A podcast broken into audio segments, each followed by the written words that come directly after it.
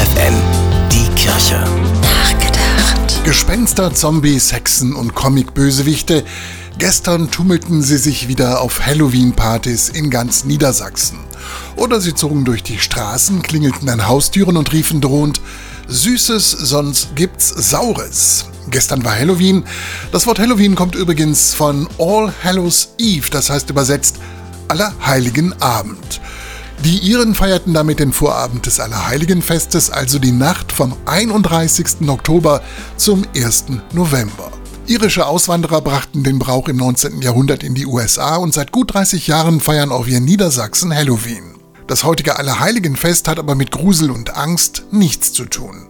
Im Gegenteil, es erinnert die Christen gemeinsam mit dem morgigen Fest aller Seelen daran, dass mit dem Tod nicht alles zu Ende ist, dass es ein Leben gibt bei Gott. Ein Fest also, das Zuversicht schenkt.